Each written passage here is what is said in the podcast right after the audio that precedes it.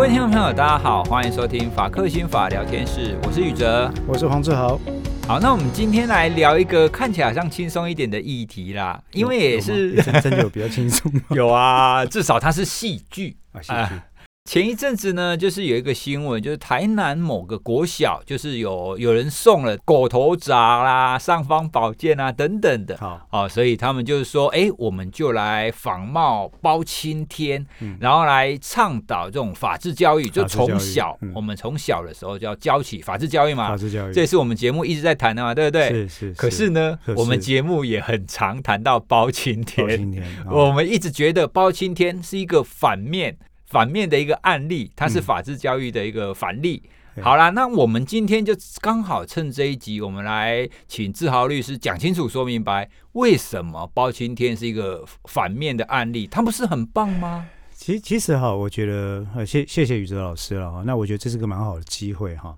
但是刚刚宇哲老师在提到包青天的时候，一定看到我脸上有一种似笑非笑哈，脸呃脸上露出这个痉挛或者颤抖的神色哈。就是说，包青天这件事情，我曾经讲过，大概司法实务工作者只要讲到包青天，很少我丘比那样，对，就大部分的人都非常不喜欢这个角色啊。可是我记得好像几年前曾经有过一个呃民意的调查哈，但这个调查它的信效度怎么样就不提了哈。就是说，以一般来看，似乎亚洲地区的华人，特别是华人文化，对于这个包青天这种形象的作为司法的一个代表，嗯，特别有感啊，特别有感。这里面就出现一个巨大的落差了哈。为什么一般人觉得特别有感的形象？在我们法律实务工作者的眼中，认为这是一个相当荒谬的，对啊，或者甚至是我们觉得滑天下之大稽的一种一种代表性的人物哈。是。那其实我我觉得这里面有个最大的问题。我们先从刚刚蔡老师提到台南这个案例嘛，那我要先声明，就是说我们在这边哈，第一个绝对不是怪校方，更不是责怪呃拿这个来玩耍的小朋友。当然也不会去责备这些好心哈雕塑这些物品，把它送给校方的一个这个出资者啦，或者雕塑者，因为坦白讲，大家都是一片好意，好意完全是一片好意。但是我我我也想代表很多法官、律师、检察官或者学者来跟大家分享，就是说包青天这件事情，其实对当代的司法来说哈，其实是一个相当大的伤害哦。除非我不知道老师看不看美漫。美国美国漫画里面呢，有一个很有名的法官，也是法官哦，嗯，也就是美洲的包青天，他叫做 Judge Dredd，D R E D D 了哈。觉得法官很多年前当席维斯·斯特龙还没那么老啊，洛基跟兰博当当累的时候，他曾经跟 他曾经跟山卓布拉克演过一部电影叫《超时空战警》。哦，那部我看过，对，金 ham 干姆西，对，哦。那那里面的特色，那个 Judge Dredd 觉得法官就是一个所谓的后乌托邦的设定。哎，后乌托邦的设定意思就是说，基本上来讲，这个是在一个好像呃地球濒临毁灭之后，人类侥幸生存下来一个封闭的大都会里面哈，当然是由财团所统领，然后就至高权力什么的。那在这里面呢，它是一个所谓的呃集所有司法、侦查、审判、执行权限于一身的。一个法官，哇，嘿，换句话说，这个法官觉得法官这个人，你如果去看那部电影，你应该还记得，他同时担任警察第一线的角色，检察官起诉的角色，法官审判的角色，跟刽子手执行刑罚的角色，一人身兼四职啊！啊，如果你再回头来看包青天，包青天正是如此。哎，对耶。是不是哈、哦？你看嘛，他有什么什么张龙赵虎啊，什么展昭啊，什么七侠五义啊，哈，什么猫飞来飞去啊，还有什么鼠钻来钻去啊，哈，当然也是好嘛，因为其实那就是找以前那个包公案跟七侠五义跟续七侠五义，对，他去改编嘛，哈。其实你就看到包青天呢，他也常常微服呃私访，嗯，对不对？查了之后呢，然后自己觉得说这个该处罚，来开堂。升堂啊，升堂之后呢，也没有检察官，他就自己问：大胆犯妇七情事，是不是？你是不是毒杀了你公公啊？哦之类，他就自己问了。对，好，那问了之后呢，自己问对方回答不答了之后怎么样？刑求嘛，行刑行刑嘛，嗯、上甲棍，上木马，好上跑了，没有了，跑了没有了。但是你就看到他侦查自己查，嗯，然后起诉自己起诉，嗯，审判呢当然是自己判嘛，对啊，啊，你想想看了哈，我都我都自己起诉，我再来自己审判，最后执行呢？执行是大家我们华人最喜欢看的，为什么？因为每次包拯啊，他不管是对谁，他就因为大家看什么？看一个爽字嘛，爽字的背后其实就是怎么样？不畏权势。所以每次华人只要看到金超巡演的包拯，他说：“我包拯就算今天拼了这都这这个官帽，那我也要把他给斩了。”那不管对方是什么太师啦、国师啦、王子啦、驸马啦。然后皇帝的妹妹啦，皇帝的谁啊，都不好，拍谁都没有用，我就是要斩。而且他斩的时候呢，他还会看被斩的对象。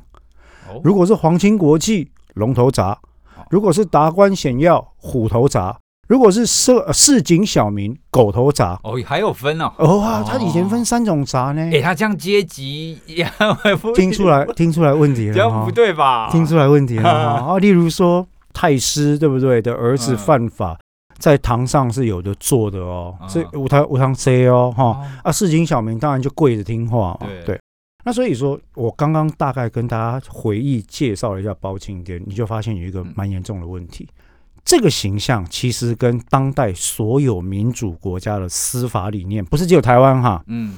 你讲美国，讲欧洲，讲日本，讲韩国，讲台湾，所有正常民主国家的司法理念，百分之一千背道而驰。为什么？因为我们现在讲究一个权力分立嘛。对，权力分立的意思就是说，你自己如果是负责侦查的哈，嗯，不要来做审判啦。啊，你如果是做审判的话，你不要来做执行啦。因为人哈，我我们在心理学上也是嘛，哈，像工商心理学也是哦。人其实出现多工或多重角色混同的时候，有两个危险性。第一个，你在 A 工作或 A 角色的这个偏误或想法，会很容易的带到 B 场域或者 B 工作里面去。所以你你要保持客观，谈何容易啊！啊，那第二个就是说，你会处于一个过劳，那你的认知功能下降的状态。更何况，包拯的办案是日断阳。夜审阴哦，一天二十四小时都在审判。哇你嘞，二十四小时，他他基本上一天有四十八小时，你知道吗？他就是他不是在审案的路上，就是在判案的路上。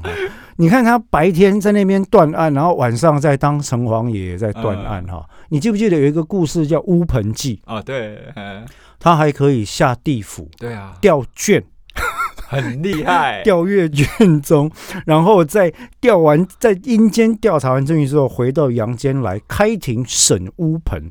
那所以基本上这个角色哈，我我想说，除了刚刚我们讲第一个违背所谓的司法中立原则，嗯，也就是审检不分；第二个违背个所谓的法院呃，所谓的这个权力分立原则啊，那第三个呢？采用单一的职权控诉，职权控诉的意思就是说，像中古世纪西班牙的巫术法庭也是一样嘛。对，我觉得你有罪，我就抓你来，我就审问你啊，上火刑。你如果没熬过去，那你就有罪了嘛。这种这种所谓的控诉式审判，啊，其实没有人可以在这种底情况底下生存了啊。那最后一个问题是，他有严重的违背平等原则。你知道，他对于阶级不同的。社会地位不同的，然后官位不同，或者是经济状况不同的，他会不同的对待。那所以这些原则可以说，今天哈我们在民主法治社会，每一个司法跟检察两个哈侦查两个据以呃立基的这些民主原则，全部被他违背光了。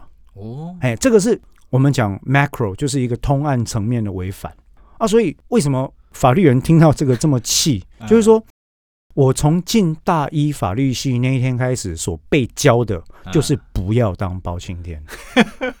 你别塞这包青天啦，因为你那我可能到底个做警察，查一查自己收集完证据，左手交给右手说：“来，我收集完证据了，现在我要来起诉了。”啊，起诉呢？哦，我又看一看，我是审，所以我会被告有利不利一律注意。之后呢，我现在决定，我觉得你有罪，我要来审判了。所以你一个人从警察跳到检察官，跳到法官，法官。判完有罪之后说：“我现在要来执行你嗯，我在这边判处你死刑，我来亲自执行你的死刑。那这个其实是违背了我们人类在当代所有已知的司法原则。哦，这可是啊，如果我们再回去看说，说这个剧当初为什么会这么呈现，有没有可能在比较古远的时代，它就没有这样子的分治，它可能这样子的包青天这样一手通包的情况，在古时候是存在的。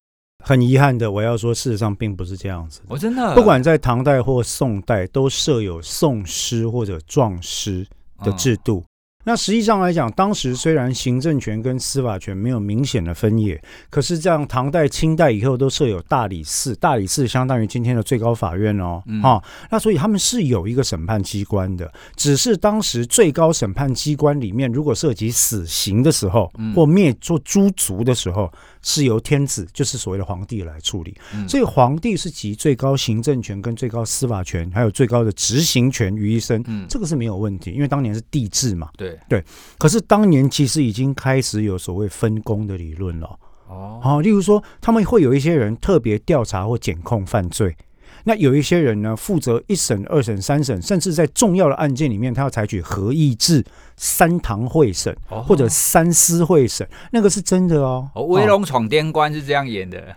威龙闯是 周星驰那一部，对，壮师嘛，因为你刚刚有讲到壮师，他们那是清代哦，那是清代，他是那个那个其实是来自于清代的一个，应该说是拜官野史啦，清代四大壮师。或者清代清代的四大才子壮士或宋诗啊，他的那个小故事啊，所以其实最有名的除了宋世杰之外，应该是大家看到那个我跳进来了，我又跳出去了，我又进来了，我又出去 打我啊！嘿，怎么这么就要打你？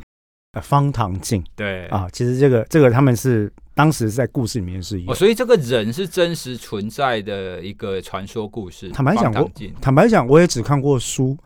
你问我他是不是真的哈？据说是。但是传记上来讲，这个我觉得还要再考证一番了哈。所以壮师就很像是你们现在的律师，就是律师。那当年的壮师其实有很多就是考秀才啦，可能没考上状元啦，帮人家写书状啦，出庭提供辩词啦等等哈。那相对的审判呢，就有一个像是在以前也是在各个地方机关有所谓的知府或知县，那这是所谓的县或市的行政长官嘛，他也兼领一部分的司法权。就是说，没那么重大的罪名，他兼领司法权，自己可以执行。可是哦，可是如果是重大罪名，例如说涉及诛九族或流放，或者是说要执行死刑、要秋决的话，嗯、那个不是行政长官可以自己决定的哦。对，那是要报部哦，报大理寺，然后呈转到。皇帝老人那边，然后皇帝要批了才算数啊。对啊，因为我记得以前的剧都是演说，每年到一一个时候，然后就要把那个死刑犯呈给皇帝看，那皇帝就勾嘛，就秋决嘛，就勾说，哎，好，这个就把它勾勾掉嘛。对对对。哦，所以你这么讲，的确是有这样子的印象。那这样子，为什么包拯可以没有让皇帝勾呢？哦，这因为他有尚方宝剑。不是，我跟你讲。讲啊，讲到尚方宝剑这个事情，其实这个这个，我觉得历史上这个剧是集我觉得史学误解的大成了。OK，就是说，它基本上来讲啊，违背了我们所知道。其实，因为在不管在呃明律、唐律或清律或大清暂行律，或者是新刑法或旧刑法里面。都没有像他这种做法，嗯，不让他喊没啦，雷公，他是像一个不让他喊没艺术雷公，就是我查到了，我看了不爽，我就要把他砍了。然后砍之前，因为我我坦白讲，为什么大家喜欢包青天？我觉得这里面有一个符号学的心理因素存在。爽，他做我所不敢做的事，我所不敢做的是什么事呢？达官显要。对不对啊、哦？然后都可以处罚，这第一点。第二点，包青天的哲学叫什么？叫做整部六法唯一死刑。我我为什么这样讲呢？蔡老师，你有没有听过一个案例叫陈世美？哦，非常经典啊！包青天通常第一集就会演陈世美，是不是？陈世美跟秦香莲嘛？对啊。陈世美犯了什么滔天大罪要砍头？他就跟原配离婚，然后去新娶一个老婆啊。对了，基本上来讲，陈世美就是说啊，在贫困的时候苦读嘛，哈，那太太就工作支持他，啊，结果后来呢，他上京考上了状元，然后这个御笔钦点，对不对哈？皇帝就点说，哦，这个人文章可以当状元，哇，一招呢登天。那登了天之后，皇帝一看，哎，这人美败啊，哎，婚配了没有啊？哈，那我有一个女儿还是一个妹妹要许配给你啊？结果陈世美就心一横说，啊，家里那个糟糠之妻我不爱啊，对，我决定现在要娶一个这个皇帝的的亲戚。其实他的罪就是这样了，这个在刑法里面顶多就是两个可能性，一个叫什么通奸罪，但我不认为皇帝的。又不是建宁公主，皇帝的女儿或妹妹还没结婚就要跟他上床啊！基本上，那另外一种可能性叫重婚罪。蔡老师讲良心话，你觉得通奸罪跟重婚罪，不管是哪一样罪，要处死刑吗？不可能啊，因为很多人都犯了这两条罪啊。如果是要这个样子的话，今天大概所有的渣男渣女一律都是唯一死刑吗？哎，不过搞不好众乡民们也 赞成哦。我跟你讲啦，乡民是这样啦，你你让他喊的时候，他都说要死刑，那你就问他说，你们当中谁没有罪的，先先拿石头砸他嘛，对不对？你跟乡民说，来，大家的这个情史调出来看一下，对吧？啊，那所以我我要讲的一个观点，就是这我们今天也不是来酸人的，我只要讲一个观点，就是说，你你看这个包青天的写法哈，你就要了解一件事，第一个。他不是为了法治教育的目的做的，他原来是武侠兼非常失败的推理小说，七侠五义嘛，哎，他是七侠五义续七侠五义包公案三本小说合在一起编的，好，所以里面的东西都是匪夷所思啊，啊，坦白讲，大部分都是乱七八糟随便拼凑的，好，那当然做小说跟创作这没有问题啊，对，因为大家看得爽嘛。对不对？那大家尤其看得热血沸腾，就是说哦，看到这个包拯，对不对？不畏权势，然后呢，杀杀杀杀杀，通通砍掉了，哎，看得爽。可是实际上来讲，就算以中国古代的法治来说，也绝无可能让你越权到这种地步。你一个，你去回去查历史哦，蔡老师，包拯不过是当时的行政首都长官，就今天的柯文哲，哎，你能想象柯文哲抓一个通奸犯来说砍了？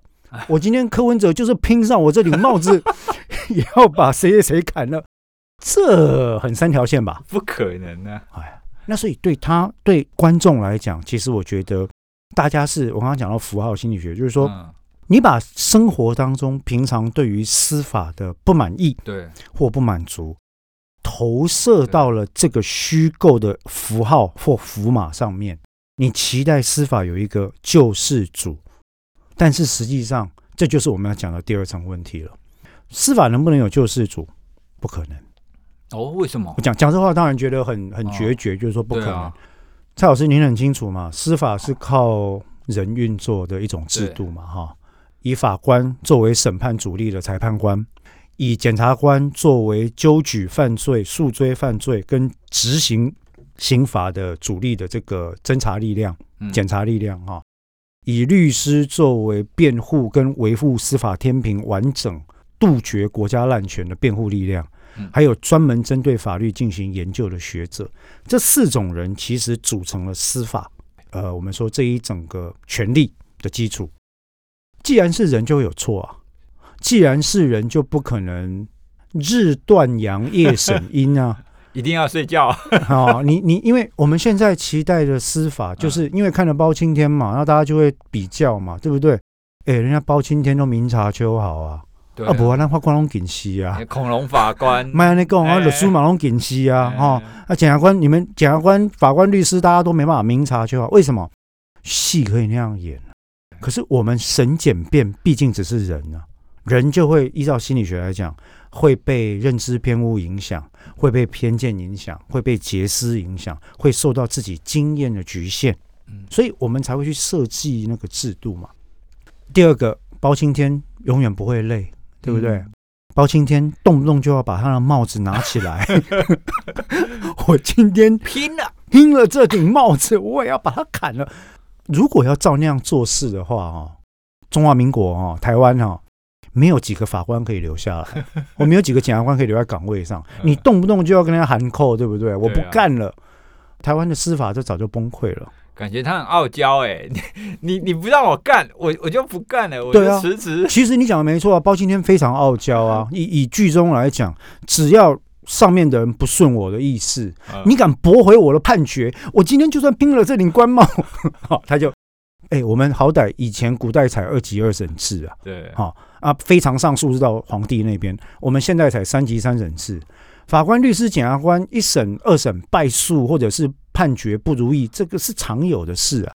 那你有看过法官或律师说：“ 哎，我不，你照头像，我就不干了。”哦，你不干了，不干就不要干啊！奇怪，对不对？所以，如果是包青天搬来现代演，假设我就想说，我可以写一出剧叫《包青天穿越民国》，现代包青天，对不对？包青天，然后在上茅坑的时候跌入茅坑里面，穿越了时光之后，从湖里浮出来，哎，原来来到台北二二八公园，就他说他要审判，对不对？他只要看到今天的法官的情况，他就会说：“哎，怎么这么窝囊啊？”但实际上来讲，你就会知道，包青天这个形象的设计，百分之一千是虚构的，跟史实不符的，集各种爽的元素于一身的一个幻想作品。它跟真实的司法其实没有任何的关系。所以我那天看到那个台南这个小学啊，然后拿了包青天的形象跟三种杂，对，来做法治教育。哦，我好心痛。我特别跟我小孩讲说。千万不要学，那个概念是错的，没有那种东西哈。就算你要执行死刑，法律上对于被执行者是没有区别的。哎，你不可能分闸。对啊，哦，要用比较高级的闸，比较中级的闸跟比较低级的闸，这个是完全不能接受的东西。哦，然后每个司法人员都很辛苦，审检辩都很辛苦，没有人可以一天到晚为服私访。没有人可以在河边捡弃婴，然后在自己家里庭院拿起一个黑色的盆子就审他，你知道，那个就是一种我们对司法的想象，或者是一种寄托，哦，它是一个投射。可是我觉得很遗憾的是说，有很多听众他没办法分清楚想象中跟实际生活的区别。嘿，因为包青天那个形象不是人，真他我不是骂他，我说那个形象塑造就是一个超能力人嘛。对啊。我谁能够通灵去查？哦啊，谁可以有展昭这样子？你知道展昭登堂入室、破门进去、压人、收东西、打人、问案，不要跟他，因他们没有正当程序的概念嘛，对不对？为什么？因为包青天，我就是正义。这样听起来，如果他是在现代的话，这些行为其实很可怕。哎，我只要去，我只要想搜索，我不用搜索票。我进去破坏了你家，因为我就是搜索票，没关系，破坏了这这应该的，因为我要维持正义，因为为了正义，对啊，对对？那那所以我才说，其实这个新闻我们那时候看了啊，然后当然我是我是就暗暗的就也没不动声色嘛，但是我周遭就他就炎上啊。检察官也很堵烂，法官也很堵烂，律师也很堵烂，学者也很堵烂，每个人都开始在领路上播啊，然后就开始面教说这这这是什么鬼？这什么法治教育？是大彻底失败的法治教育。我是宁可退后一步，就是说，我认为校方跟捐献的人跟使用的人其实是一片善意。对啦，啊，就是希望大家学好了。嗯，可是我真的必须要讲一下，就是说，诶，善意的话，我们用在好的地方比较好。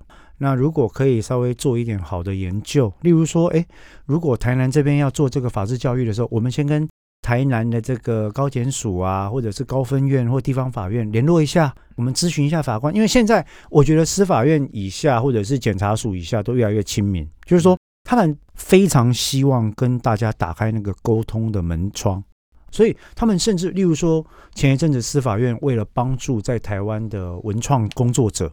去写剧本啦，或者是去发想你的小说，他们甚至愿意提供咨询平台。哦，那么好。对啊，他总希望他的意思就很简单嘛，你哪被下你来蒙我，拜托也莫下唔掉呀。不要写错的吗？哎、欸，我觉得这样不错哎、欸。是啊，因为我们现在很多的戏剧都很喜欢用那种类似侦探剧嘛，或者是像之前的那个谁是目击者啊之类的，你怎么裁剪，然后怎么怎么样，职人剧啦。对对对对对，对、哦。那那我觉得现在的司法或者现在的检察或者现在的律师都已经是这么进步这么开化了。我想说。呃，我们只要听到中学、小学、大学要做法治教育，我想不管是律师公会、司法院或法务部，都会很乐意尽量支援。那这个支援的最少最少，我们可以帮助你不要给错的资讯，对吧？要不小朋友法治教育完之后，又回去上公民课，啊，公民老师一教，哎，权力分立，然后包青天到底哪一个是对的？其实我觉得那个对小朋友没有帮助了。所以，我我觉得我们今天能够讨论包青天这个事情是很有趣的。嗯、就是说，啊、这个形象，你看我们台湾哈、哦，这个形象可以说历经久不衰哦。嗯，对啊，很久了，从我小的时候到长大到现在，哎，还在怀念，对不对？对啊。然后大家都还在怀念那个歌曲，嗯、然后都还在怀念那种速审速决，所以你就了解到，包青天某个程度上是一种 embodiment，它是一个。具象化的理念的具象化的重启，嗯、大家希望司法可以怎么运作呢？快速、正确、明察秋毫、兼顾人性、二十四小时运作、即审即判，然后呃立刻有结果公诸于世啊，然后完全没有错误的可能性，不会冤判，不会误判，对不对？基本上来讲，全世界只要是以人作为基础运作的司法。绝对不可能做得到，我现在就可以这样讲。那所以，我我们今天聊这个话题，我觉得也是一个很好的，呃，根据时事来讨论。就是说我我觉得其实法治教育这件事情跟科普教育一样，不能等，是吧？对啊，对，嗯、我们应该就是我我觉得这是一个非常好的机会啦，因为我们也在节目当中也讲过很多包青天嘛，那也趁这个机会，我们来讲一下，好，到底为什么大家对包青天那么气？到底是什么原因？其实，其实我觉得这个真的是一个落差了。可是，作为心理学者，我相信蔡老师一定懂。就是说，我们在观察这个现象的时候，我自己是带了一丝的趣味，就是我会去观察，因为我我自己也研究法律，研究心理学，然后你就会看到法律人很气，但是气又不敢讲，为什么？因为一听到你现在被骂了，你还讲出来就更被骂。对。可是你一边就看到，完全不是法律人，甚至包括高知识分子哦。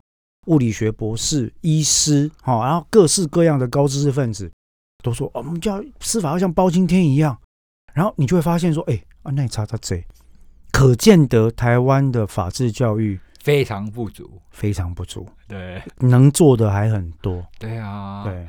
其实我也是常常听你在节目当中提，然后我看到那个新闻的时候，我才会这样盯着，哎，好像不太对哦。”真的是不太对啊！对啊，真的不太对。哎、欸，我觉得不管就以以这个新闻来讲，我觉得至少司法院还是法务部应该要出来声明一下吧。我觉得他们有他们的难处，是说第一个，我我私心这样猜了啊。第一个，呃，院有院，部有部的一个规格啦。那他们也有可能这些长官也觉得说，哎，这个就是一个小学的一件事情，然后我出来讲会不会太小题大做？哦啊，搞不好到时候觉得，等一下网军又说我在追杀他们，其实也没有，只是要澄清。对，对啊，好啊，因为这个也不涉及个案或争议，也不是他们的职权。坦白讲，法治教育是谁的职权这件事情哈，还真的有问题。哎，对啊，哎，让法法治教育应该要属谁？你说是司法院吗？还是法务部吗？还是教育部吗？这个真的是很难的问题。那。一个事情只要涉到跨部会的权限，在我们台湾都很辛苦。对，举个例子，像前一段时间到现在还在吵的司法精神病院。哦，对，对不？你是司法院要做，还是法务部要做，还是卫福部要做？啊，谁做？什么地？谁的钱？谁来出医生？怎么借护？用在哪里？吵翻天！哎，吵翻天啊！一样嘛，对不对？司法院或法务部凹卫福部说：“啊，你们要开司法精神病院啊，对不对？”卫福部就凹他们说：“啊，你们要提供介护啊，对不对？”然后卫福部再反凹司法院说：“啊，你们要开精神卫生法庭啊。”司法院就说：“我们做不到啊。”卫福部就说：“那我们也做不到。”这就就变成这样啊！但是是同一个政府，感觉好像三个人在那边吵架，然后推来推去推来推去，所以最后大家都在原地就不动。为什么？因为这件事吃力不讨好。对，法治教育也是吃力不讨好。哦，然后精神卫生教育也是吃力不讨好，可是这些该不该做？该做。对，因为我我们其实宇哲一定知道嘛，我们自己都有小孩，嗯，那从小灌输孩子正确的概念，我认为极端的重要，因为我们在形塑台湾的未来。你希望台湾在亚洲变成，不要说什么第一强国了，台湾在亚洲变成一个知识水平越来越进步的国家，呃，越来越有自主意识的国家，我觉得这个。这个沟通，这个教育是不可避免。哎，对，哎，你说，我例如说，以后我们提到呃重大争议案件，大家会生气，当然嘛。但生完气之后，要不要思考一下怎么处理？嗯，怎么预防？啊，怎么修复？这个就是我们要教给小孩的。所以，我们今天呢，就是透过包青天这样子一个案例啦。虽然有一些听众朋友可能会觉得我们小题大做。但是你也可以把它当成是，我们就借由这样子的一个事件，我们来谈谈说，好，这样子的一个符码或者这样子的一个人物，如果套用在我们要谈的法治教育上，它有哪一些问题？嗯，其实我觉得这这其实是一个蛮好的一个方式，哎，来切入，来跟大家讲说，其实我们真正要的法治教育，或者是我们的司法系统，它应该要怎么样运作才正常？是。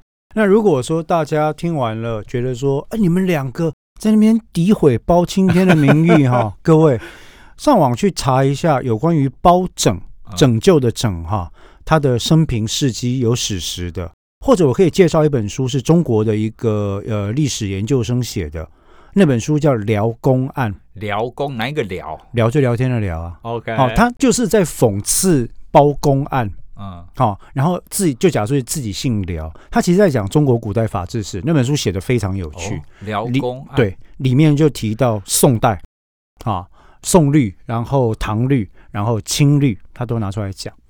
那些时候的律例其实就非常的严明了，okay. 完全不是我们所想的那样。哎，因为现在坦白讲，这些剧的考证都很严整了啦。最近我在看一部剧，叫做《大唐十二时辰》，长安十二时辰哦，有听过？对，它里面讲到的唐律就真的是唐律啊，他没有在唬烂啊。哎，它里面的律例就非常的严整，什么罪怎么处理，谁来处理，大理寺谁来调查，大理寺的推事或评事，以前叫推事或评事嘛，那名字就法官嘛，嗯，哦，只是说他是他是民刑事法官还是行政法官嘛，出来查，他们就有这些东西都在了啊。哎，所以不是像我们幻想的那种什么包拯一个人可以包全部，啊不不就真的包大人嘞？好，抱歉抱歉。对，好，那我们今天呢就借由这样子比较轻松了的方式来跟大家谈谈，就是我们的法治教育啦，跟包青天之间的关系啦。是啦是啦，大家看看就好，不要太认真了。对，嗯、就当做是一个轻松的一集，让大家知道为什么这一些司法体系的人员会对这件事情这么的严上。好，那我们今天这一集就聊到这里喽，拜拜。谢谢各位，拜拜。